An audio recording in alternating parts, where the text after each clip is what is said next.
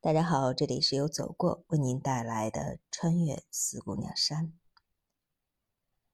二零一零年六月十六日，很早就醒来了，四点多钟，躺在那里，心真的很不甘呀。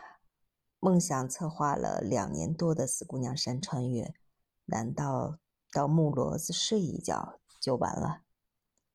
穿越不了，起码也应该到垭口下面的岔子口去看看吧。想到那些七嘴八舌，心里又有些不平。难道你们说我不行，穿越不了，我就不行了吗？唉，老子不跟你们走了，老子一个人走。这长平沟又不是我你们开的，我管我走，你们管不着我。不过又想想。还是不要公开决裂的好，不决裂，起码晚上还有一口热汤喝。要知道，在野外有一口热汤热饭是有多大的诱惑力呀！哎，对了，我走得慢，但要是我比他们早走两三个小时，这走得慢的矛盾不就解决了吗？想到这里，我马上爬了起来，收拾帐篷。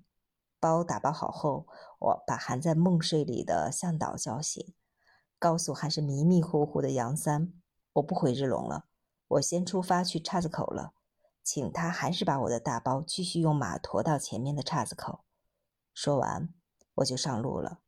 这时才六点多一点。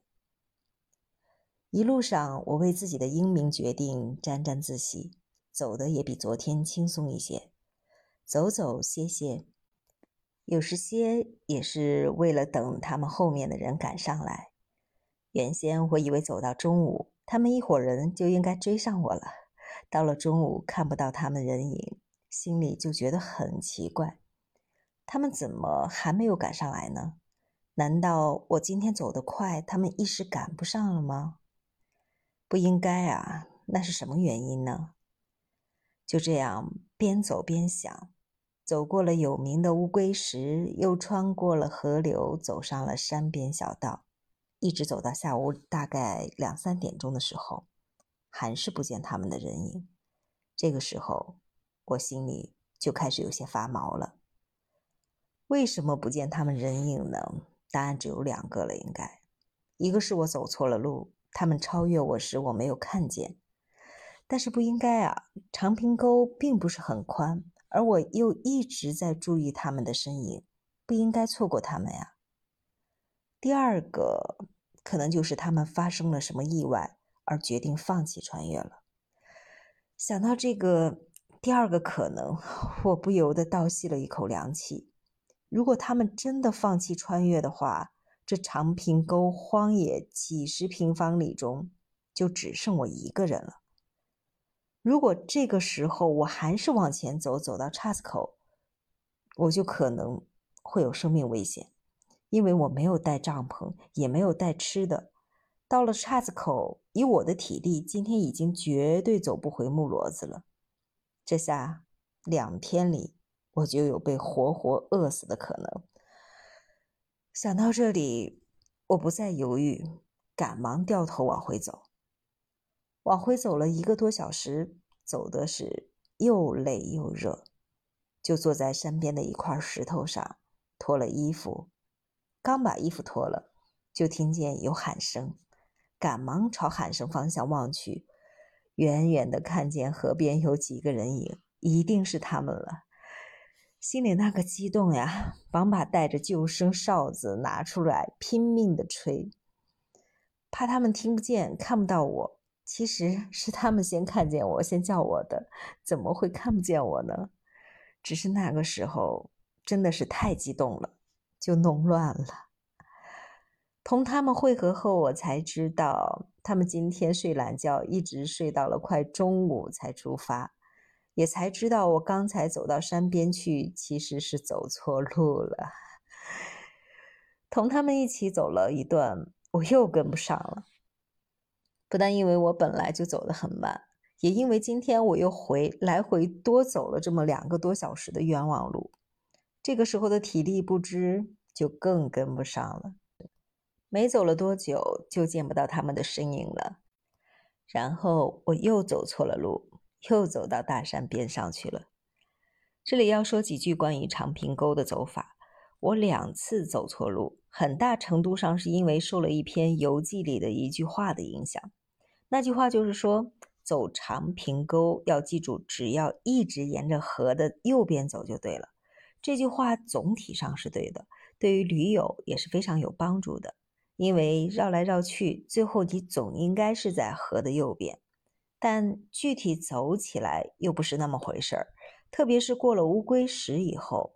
路就变得很复杂，不知是不是因为近期雨水多的关系，有时候一下子会有好几条河同时呈现在面前，你非得好几次来回的穿过河才能走到对面的路上。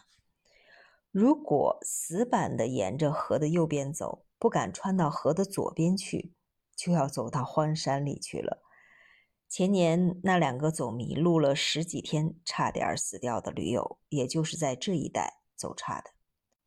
我想，他们很可能就是过分听信了这句“一直沿着河的右边走”的话。所以，写游记的准确性，特别是写这种危险旅途的游记的准确性，是非常重要的。当我总算从山边小道又折回了好像是正确的河边小路的时候，天又开始下雨了。很快，小雨就成了倾盆大雨，很艰难。在大雨里向前走，心里还不是很有底，这路到底走的对不对？很快，全身上下都湿透了，天也渐渐的黑了。最后。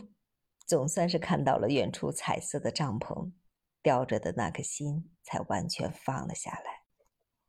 杨三和小马夫在我来之前已经帮我把帐篷搭好了，但因为没找到支帐篷的铁钉，其实是我把它们藏得太好了。他们呢就简单的用小树枝把帐篷固定了，加上我的帐篷本来就扛不住倾盆大雨，这时外面下大雨。里面就下着小雨，连被子也已经下湿了。我这时则已经是累瘫了，脱了外面的冲锋衣、冲锋裤，说是防雨的哥伦比亚冲锋衣、冲锋裤，但大雨就防不了了。我的防水鞋这次表现得很好，基本上一点儿也没有进水。在包里找到一件不是很潮湿的汗衫穿上身。就钻进了潮湿的被窝，钻进了被窝，还是冷得上下牙齿打颤，躺在那里半天不敢动弹。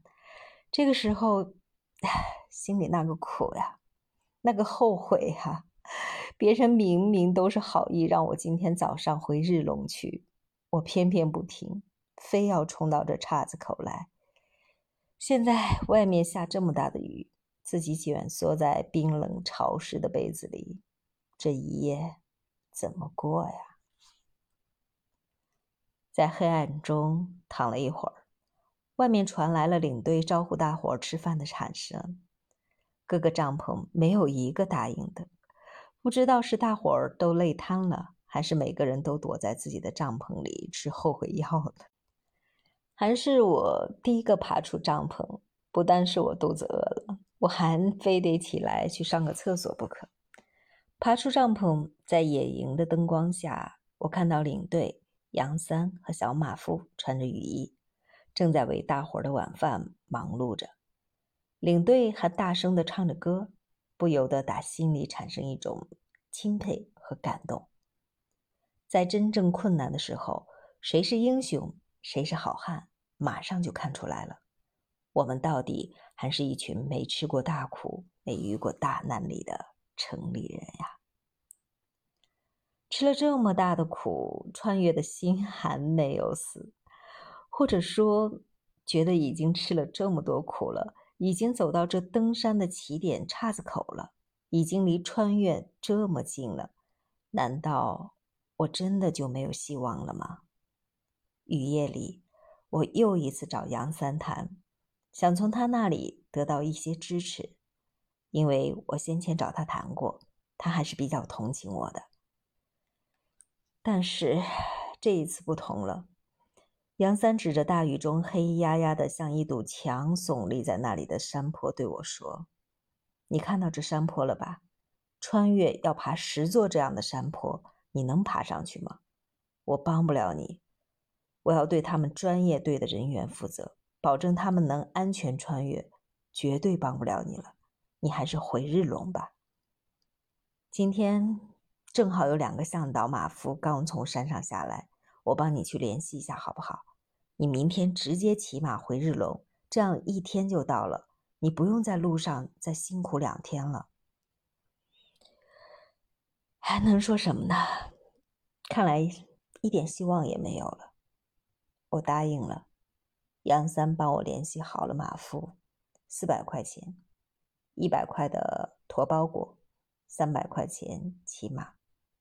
明天回日龙，在大雨中的黑暗的岔子口，在冰冷的被窝里，吃了两片安眠药，我睡了过去。